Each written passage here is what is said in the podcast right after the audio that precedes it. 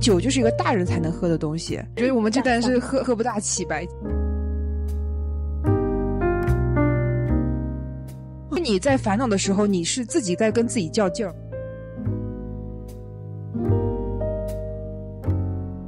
我觉得那种酒厂才是阶级感最最严重的地方。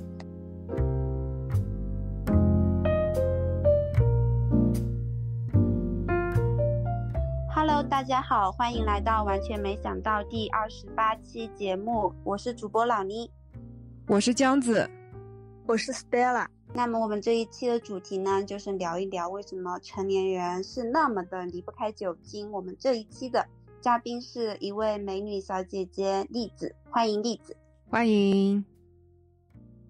Hello Hello，我是栗子。哎，想问一下大家，就是平时喝酒的频率是怎么样啊？每天，我是不是有点夸张？我是不是有点夸张？你喝多少度的？就是喝呃啤酒或者黄酒或者 whisky whisky 加冰，就是看当天有什么我就喝什么。那听你真的是酒徒哎，你挺猛的耶，怪不得你要做这期选题。不是，这这个你就就看你怎么定义酒在你生命生命中的位置啊。有些人可能一回到家就要喝一呃那个汽水啊，或者是就要喝一些什么奶茶什么的，那我就是要需要一点酒精。我可能两三天会喝一次。哎，所以你们把喝酒当成对自己的一种就是仪式感，对吧？就是比如说今天或者是有一个什么样的事情发生了，我需要酒酒来助助兴，这种。也不是助助兴啊，需要释然或者助兴啊，各种情绪都有。你们给酒也太多压力了吧？对啊，酒的压力就这么大啊。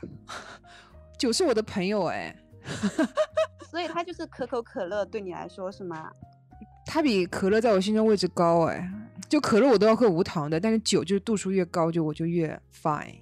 哎，你不介意它会让你变胖吗？酒不会让我变胖啊。哎，那上海封控那两个月，你家酒够吗？喝光啦，就是我常年在家里面都有存酒，就喝光。这样又要开始骂上海人了，都疫情你还想喝酒？我没有想喝酒，我只是喝我自己的存货。哎，好啦好啦，栗子的用频率怎么样啊？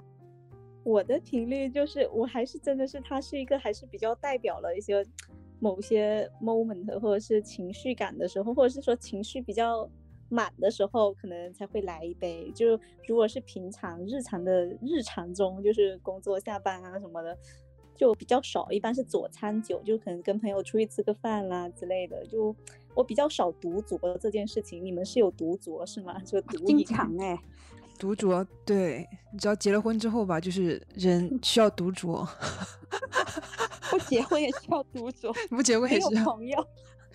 没有没有没有没有，就是，呃，我这在我看来，就是独酌就像是酒，就像在跟我聊天一样，因为你喝了有一点点稍微有点微醺之后嘛，你脑子也会去另外一个人生，你懂那种感受吗？就，是那我这里我觉得我可以有个小科普，就是哦我之前看，我就会看一些有的没的一些科普信息，然后对酒精它确实是有那种精神的一个镇定作用的。啊，嗯，我很需要镇定，哦，我觉得怪不得，我觉得喝酒蛮舒服的，原来是镇定。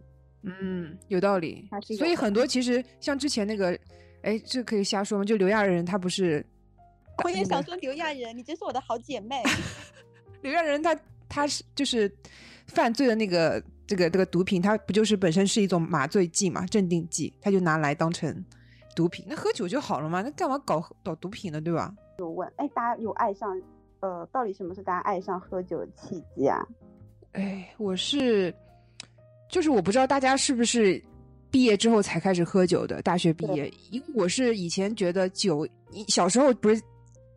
就是一些局的时候，家长都会说你用那个筷子扎一扎一口那个白酒，尝尝什么味道，就是好像这个就是一个酒，就是一个大人才能喝的东西，小朋友只能够咂一嘴，或者是你只能够，就是你是不能喝这个东西的。所以一毕业之后，我就觉得啊，自己已经是个大人了，那我就有这个资格坐上了酒局。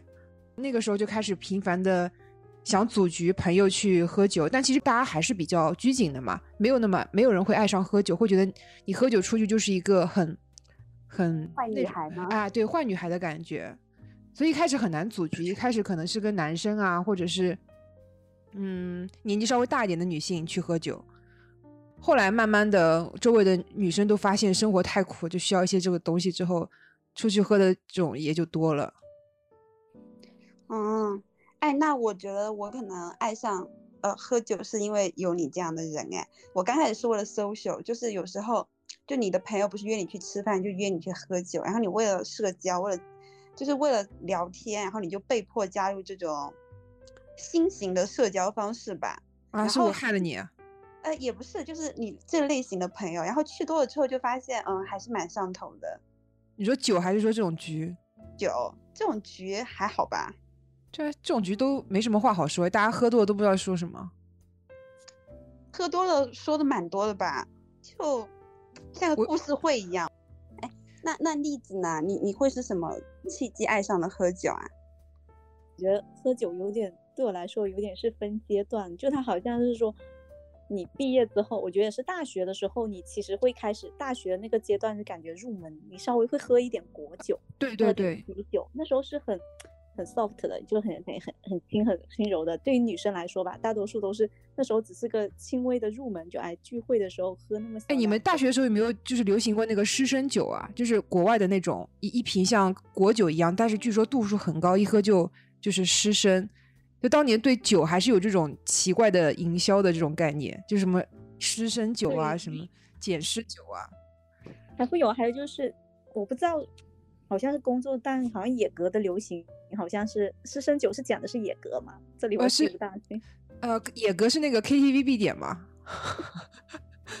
对吧？好像去 KTV 就一定要点野格什么的。是，所以说我觉得是到。可能工作之后，你就是哎都会小酌那么一两杯。可能工作的时候，就是你喝的酒的，就是量会和品类会稍微多了一点点，就比之前你可能会喝点威士忌啊，你可能也会喝一点，就是嗯红酒，可能就是一些红酒啊什么之类的，你也会喝的比较多。但可能我们这一代人可能比较少少碰白酒吧。我今年回家偷喝了一点那个白酒，好香啊！所以我们这代是喝喝不大起白酒，主要是喝不到。对，我觉得是因为我做饭的时候能偷喝一点。对，因为我爸是比较爱喝白酒的人嘛，他每次拿出来那一瓶白酒，可能我觉得就二百多毫升吧，就好几好大几百哎，想说这怎么喝得起啊？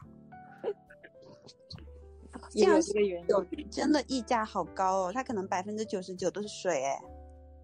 那我不好说，那我可不敢在我爸面前说这种话。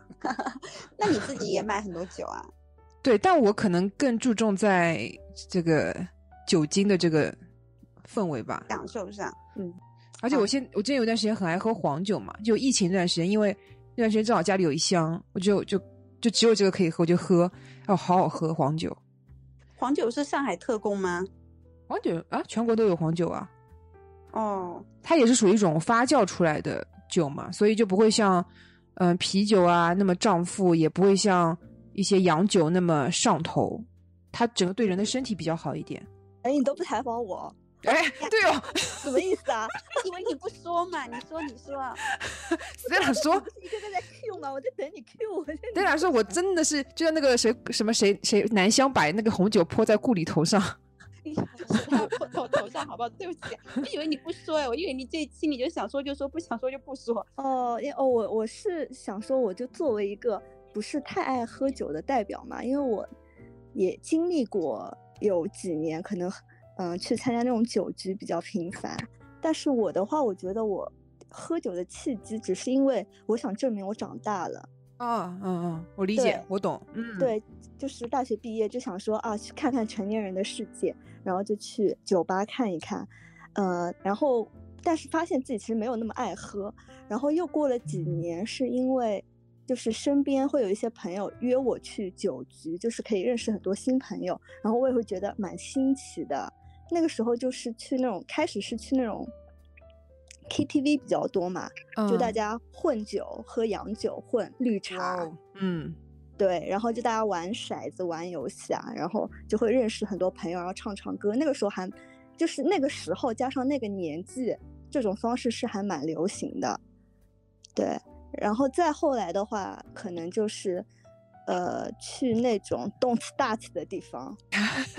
对，因为我感觉第一厅第一题，因为我感觉你们去的好像都是比较那种劲吧型的，对，清吧，对，然后因为还是有一类型人会去那种比较嗨一点的地方，嗯，对对对，有一段时间我也很憧憬过那个蹦迪这件事。对的。然后，但是后来就慢慢的，其实去多了之后，然后我也就觉得还是遵从自己的内心啦，就不爱喝就接受自己不爱喝这件事情，也不用就一定要去。劲吧就大家可能是个聊天啦，哦，也是，如果说迪厅的话，你太吵你也聊不了聊聊不了天呃，。对，要么就是大家玩游戏，如果啊是 KTV 的话，那就是有时候无聊，大啊家就那边玩玩手机。那就没意思了，还不如在家独酌。对啊，还不如在家独酌。哦，那那那那，我觉得哎目的目的不一样，很多人啊去那边是为了交友，呀呀呀！我觉得很大一部分人吧。是交异性朋友是吗？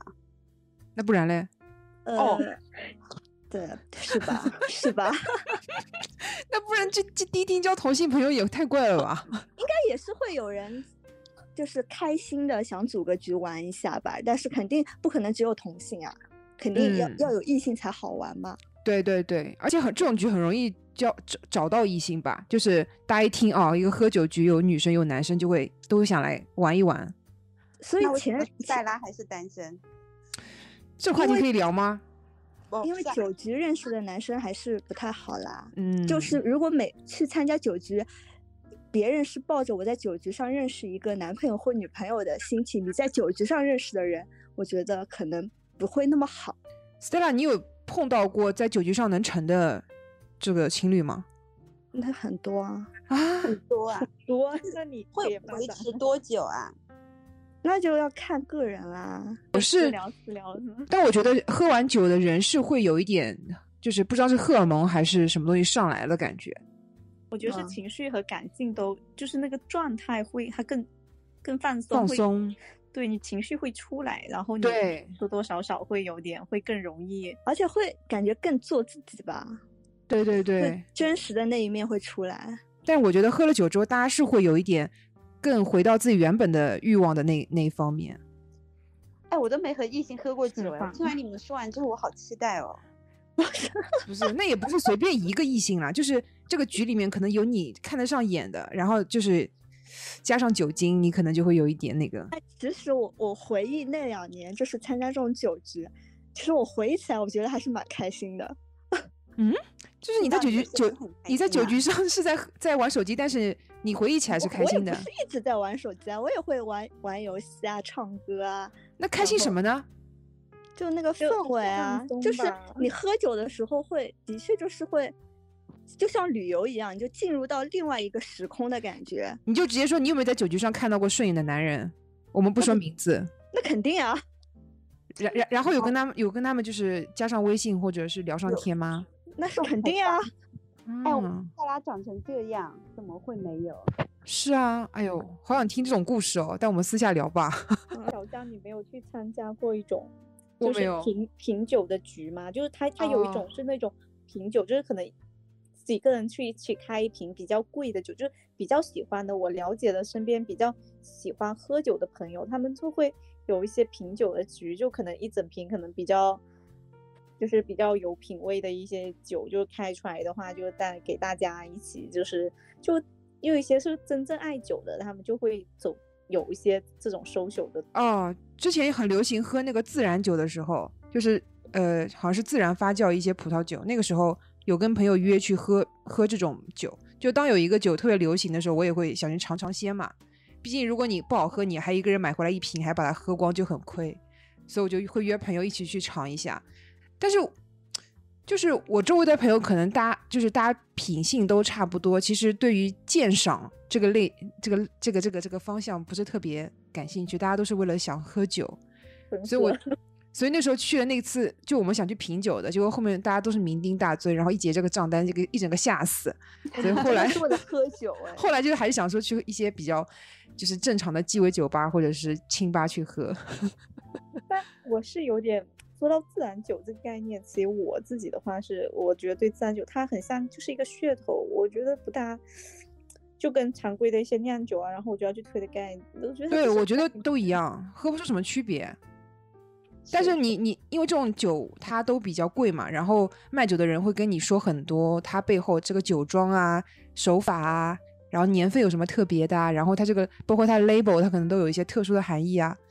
哎，我就我就是很累，听完之后，觉得他 story 太过于完整，是吗？对对对对对对对，他整整给给你一个 PPT，让你 有一个很完整的一个了解，然后他会给你倒一点点，就像就是蚊香一样，倒一点点先尝嘛。这是 我不懂，我喝一口想说 more，再再来一点，但他可能就说需要你去开一瓶，那就开一瓶。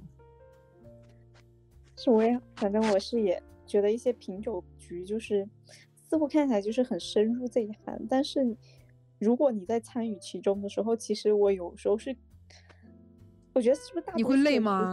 我觉得大多数人都 get 不到这其中的各中的微妙。而且他会 cue 你，就说啊，你觉得这杯怎么样？然后想说什么？我就说啊，这个入口很丝滑，然后回味还有点有一点回味，然后还开始根据你讲的发散开。但其实我每杯都这么说。嗯，哎，所以如果你们就是例子，你去喝这种品酒局的话，也是就是有一个自己的小圈子吗？还是说你朋友邀请你去？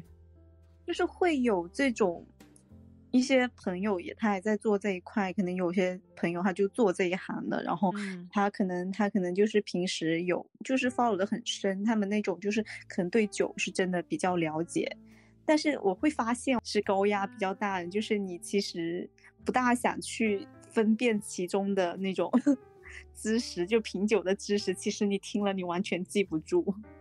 嗯，就我不知道这个东西对我喝酒有什么作用，哎，还是说我没有喝到他们这个 level。就是如果如果能对这方面知识很很了解的话，可能在你买酒和跟朋友交流的时候会有一些知识储备，这可能是有一点作用。对，嗯，可能是，但是我我大概还是觉得喝酒对我来来说，我觉得或者对大多数人来说，更多的真的就是一个，我觉得是一个氛围和就是一个解压，就好像哎，好像进入可以进入一种稍微放松一点自己情绪的状态。对，而且我现在就变成，比如说我们这周五约了要喝酒，我整个一周都会很快乐，因为想说啊，所有的烦恼都会在周五那天结束，所以我周一到周四我就不会有那么多的负面情绪，还蛮好的。我觉得你是一个很容易让自己快乐的人哎，就是想尽办法让自己快乐，哎，是吧？去找一 些事情，然后把它变得很重要。对，但是还是要说喝酒大家要适量，不要喝的太多，会伤身体。啊、我我要分享一下，就是，呃，我有一次就去，呃，我朋友来找我去迪士尼玩嘛，然后他是从杭州过来，然后我记得当天我们是发生了一点，应该是小的摩擦了，就不是很开心。然后我当时我觉得我快要和他吵起来了，然后但是我又觉得我不能吵，他很很难得，然后来一次买，然后我就去买了一瓶酒，然后我就在那边喝了半瓶，然后我喝完那半瓶之后，我就完全忘记我为什么要找他吵架了。哇，然后我当时还蛮感谢那半瓶酒的，就有些话你没有说出来，它就是没有发生过。对，友友们 把我们让我们把谢谢酒精打在公屏上，赶快。对，真的是谢谢酒精。然后，呃，然后我现在已经忘记了当时我们我为什么要找为什么吵架的理由。对，对次我觉得酒精好像是能帮你把一些你很上头的情绪帮你压掉很多。嗯，就过了那一秒之后，好像就有点释然了。其实我现在能理解为什么以前我们的男性长辈就是就下班了之后都要约朋友去喝酒，然后再回家，因为他可能真的有很多压力，但他又不知道怎么跟家里人说，然后他就会去喝酒。在他们那个年代，但现在可能大家不会有这么多跟自己过不去的这个情绪。是啦，然后我还要再分享一个，最近我就是喝了一瓶酒，然后再去表白的，笑死了。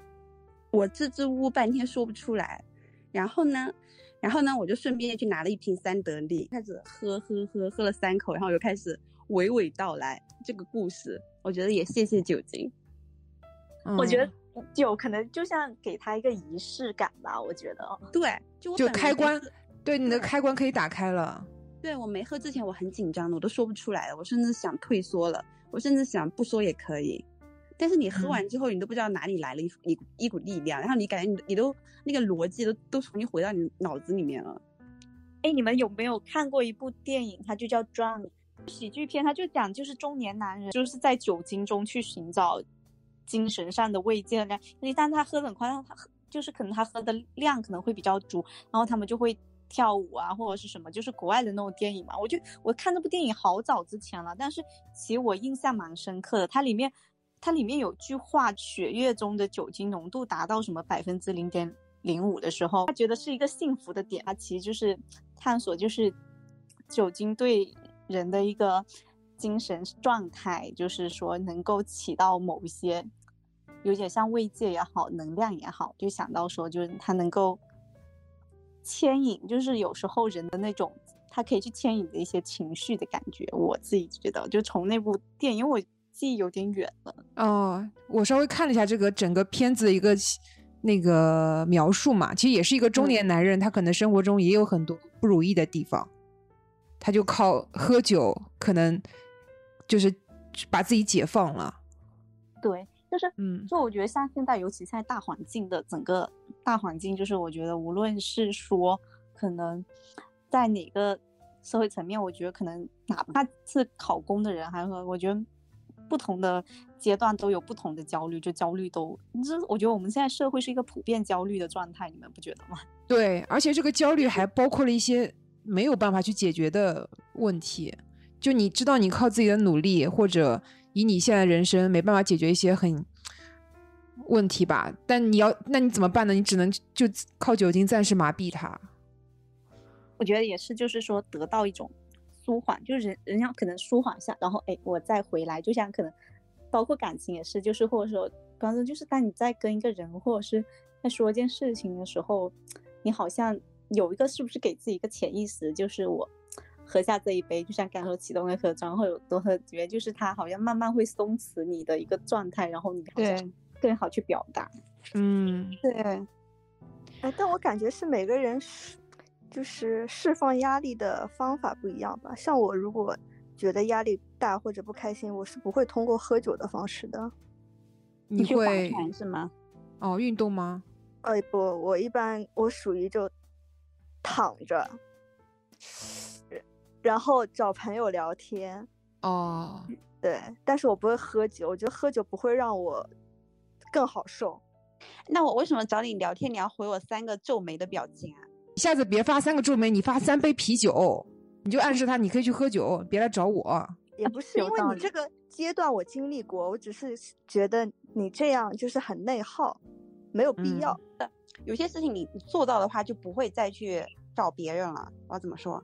啊，就是这些道理你都懂，但是你又需要有一个人去跟你聊，是吧嗯，哎，那我可能我喝酒喝到一个状态，就是像我一开始说的，就是感觉有个人在跟我自己说话嘛，就是有一种我开始自己跟自己说话了。比如说我喝到我差不多喝两杯那种，就是自己调那种鸡尾酒，度数还挺高之后，我就会整个人就变进到另外一个世界，因为我是不太爱把自己生活中一些事情跟朋友去抱怨的。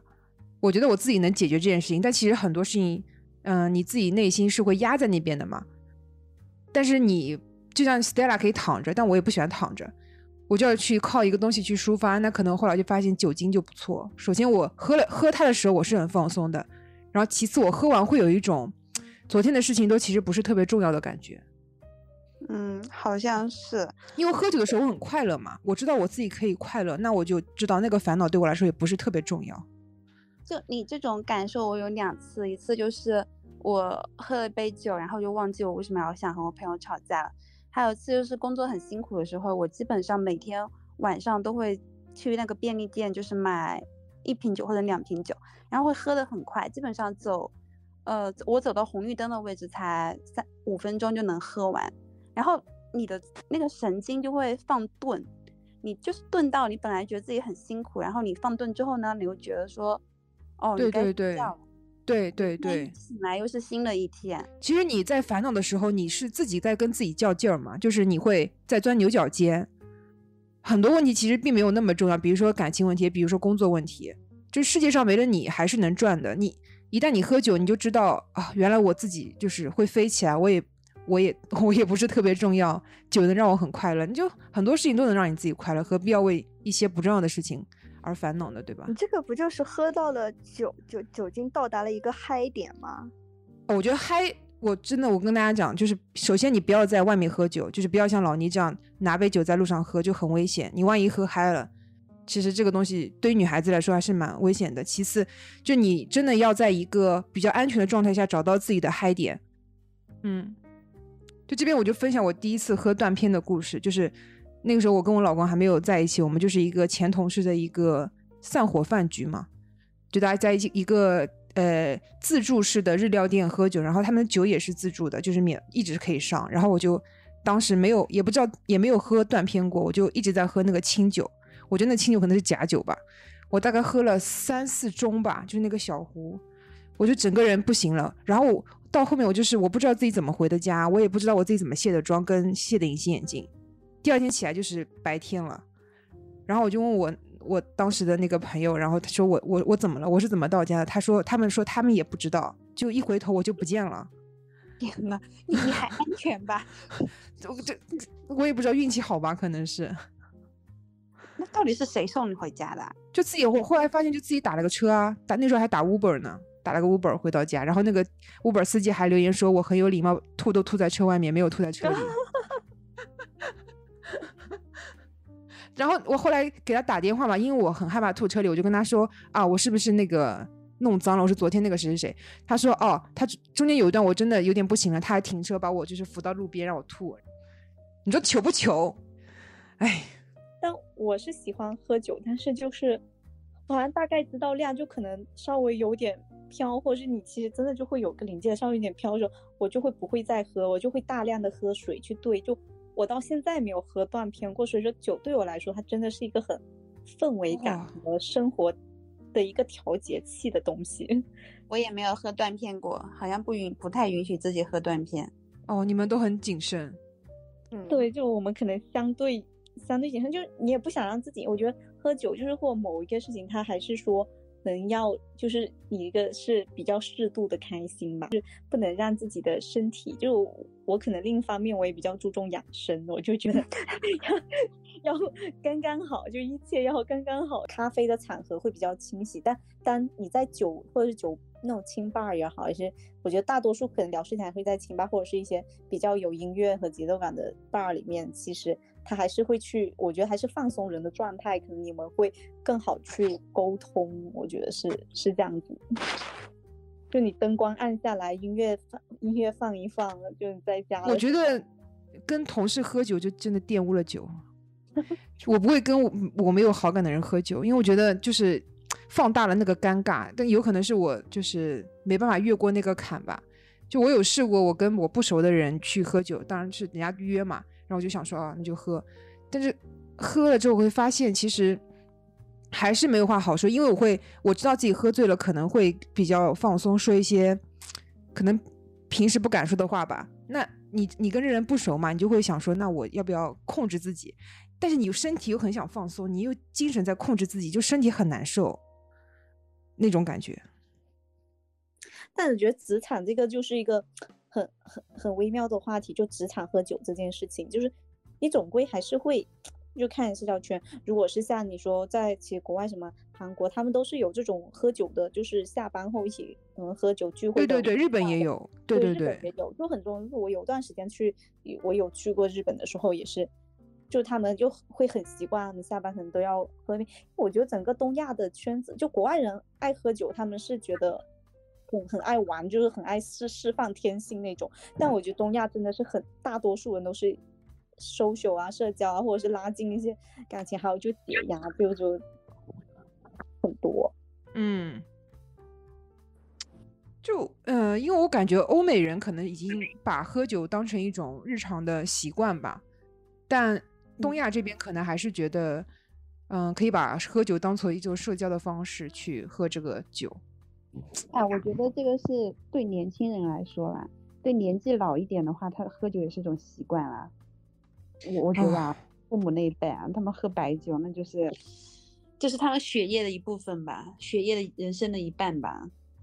嗯，哎，所以我尽量现在，就算我现在回老家喝酒，我也不会就加入他们的局，我宁可就是就是吃完饭之后，我自己拿一瓶酒回房间喝。哎，但你你跟长辈喝酒也是也蛮奇怪的啊。对，就是我觉得他们也会觉得有点奇怪，我也觉得就有点奇怪。嗯，就他们给我斟酒的时候，我都觉得他们不太乐意给我斟，而且还还是说我应该给他们斟啊。你就不要跟他们喝了。对啊，你就好好喝喝个饮料好吧？就聊到这里，那小江你会不会是个北方人啊？因为我觉得北方人酒的就是那种基因和 DNA 会更浓郁一点。嗯，所以我应该我我的基因应该是 totally 是南方人，但是很多人都会说我像北方人，因为我从我的外形啊，然后我的嗓音啊，然后我一些习惯都。呃，都比较那种那个嘛，然后，但是我还是觉得我内心还是蛮南方人的。就比如我刚刚说的，我不会跟不熟的人去去喝酒，但北方人就是感觉第一对对对，第一次见面就可以 就可以跟他去喝了，我不行哎，哥们儿来喝，喝一杯走一杯，提一杯提一杯，什么都在酒里了，什么这种我说不出来。而且我以前出差的时候有酒局嘛，我真的痛苦死。真的就是酒桌文化，他们真的就是怎么敬酒，然后你要喝多少杯，然后你第几个喝，然后喝的时候说什么，都好严格哦。有一个酒文化，我还是啊，就我们一起的那家公司我才学会的，就是你跟别人碰杯的时候，你的杯子一定要低过他。好，好像是有这个说法啊，就是对，你要显得尊重，你不能比他高。我我在也是参与了一些社会生活。某国企是他们敬酒都是就一杯白酒，就是你要敬一圈的，你不能挑着敬，就是桌上所有的人都得敬，就是这么一圈转过来。对，喝酒的人都是这样的。对，而且要好好几轮呢。他们怎么能在边喝酒的时候还记得这么多规矩啊？就刻在 DNA 里了是吧？它它是一种工作，我觉得那种酒厂才是阶级感最最严重的地方。嗯。嗯，哎，我觉得对小江来说，我突然想到一个词，我觉得对于有些喜欢酒的人来说，我觉得他就好像一杯酒里面，或者无论是一杯酒还是一个什么东西，我觉得换一个不同的视角，就感觉里面有整个宇宙。啊，对对对，而且你喝酒是个非常私人的事情，你一个人喝就可以，你当然你也可以可以跟朋友喝，但是我觉得喝酒是难得一个人做一件事情能够让你马上嗨起来的事情吧。嗯我觉得栗子刚刚那句话可以剪到开头，让小宇宙的编辑听一听。我们这个我们这个价值观能升多高？我觉得我刚刚那句话应该是我看过，是好像是《生活大爆炸》里面，好像是费曼还是谁，就是我在看的时候，他说就经常会觉得他们有一些哎，有些观念是觉得哎，好像是我生活中的那种小的点。嗯，对。就像哎，我朋友之前他们就会说，他们不是其实，在英国人或者是说什么。英国或者他们留学，他们其实也是都会有一个就是喝酒的氛围，觉得还是蛮浓的。就整个就感觉喝酒这件事情还是蛮就是 无边界、无国界的交流。哦，对的，对的。而且你喝完酒之后，很多你们的交流都不用去用言语说了，真的是都在酒里。对，我觉得在在在国外，他们可能就担心会融入一些就一些社交关系中，我觉得它还是一个好的一个。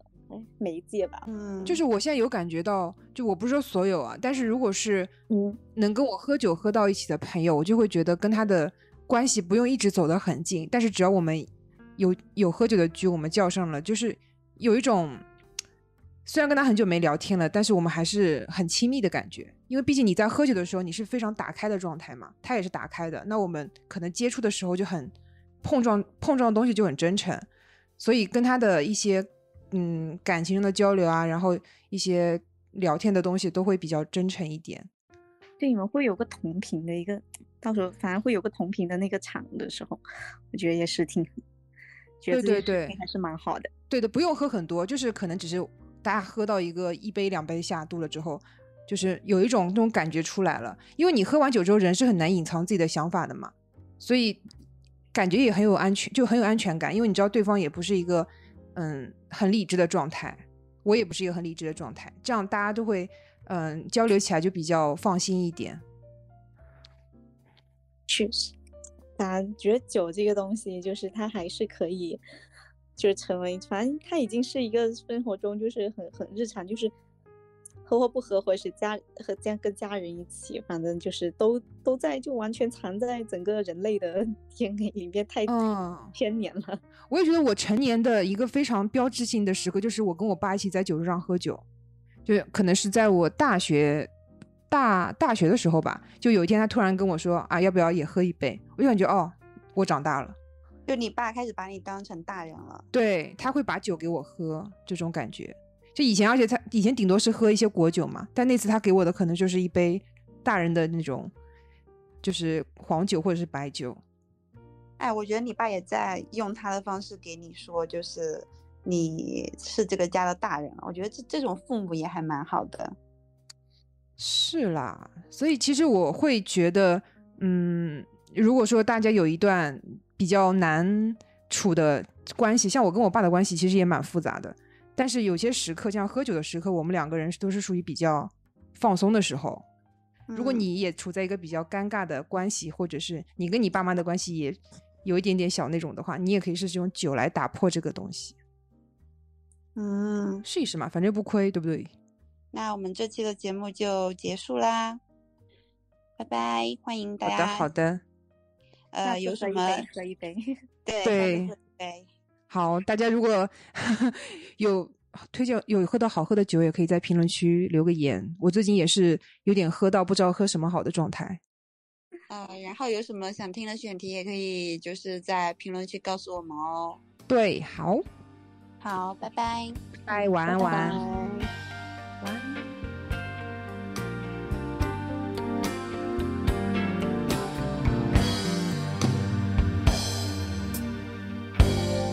不要再想你，不要再爱你，让时间悄悄地飞逝，抹去我俩的回忆。